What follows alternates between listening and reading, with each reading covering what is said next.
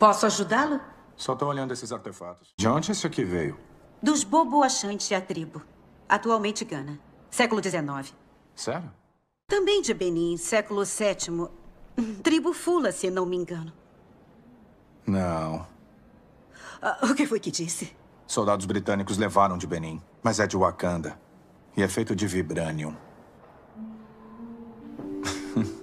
não esquenta não, eu levo embora e tá resolvido. Esses itens não serão vendidos. Como acha que seus ancestrais conseguiram isso? Acha que pagaram um preço justo? Ou que eles tiraram igual tiram tudo que querem? Senhor vai ter que... que se retirar. Todos esses seguranças aqui me vigiando desde que eu entrei.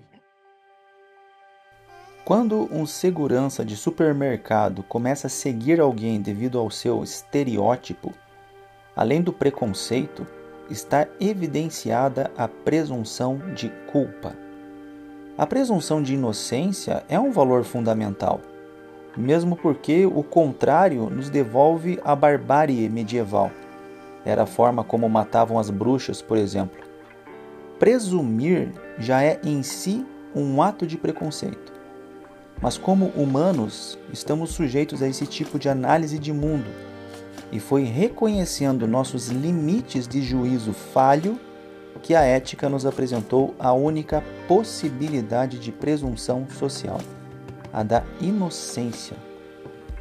Quando a polícia aborda alguém com presunção de culpa, é negada a essa pessoa o direito mínimo da indignação ou da emotividade. E a pessoa se vê obrigada a ser absolutamente civilizada, obediente e racional, pois um vacilo pode lhe custar a vida. Isso provavelmente não acontecerá no Alphaville. Portanto, estamos, por meio da presunção de culpa, cobrando a máxima educação para aqueles que a sociedade historicamente excluiu da educação. Estamos cobrando de quem somos devedores, e essa dívida é histórica e precisa ser resgatada. Ai, yeah, you know, killing me, man. oh, oh, God, you know, God help me. Hey, you know, this is not serious. Come on, come on, lad.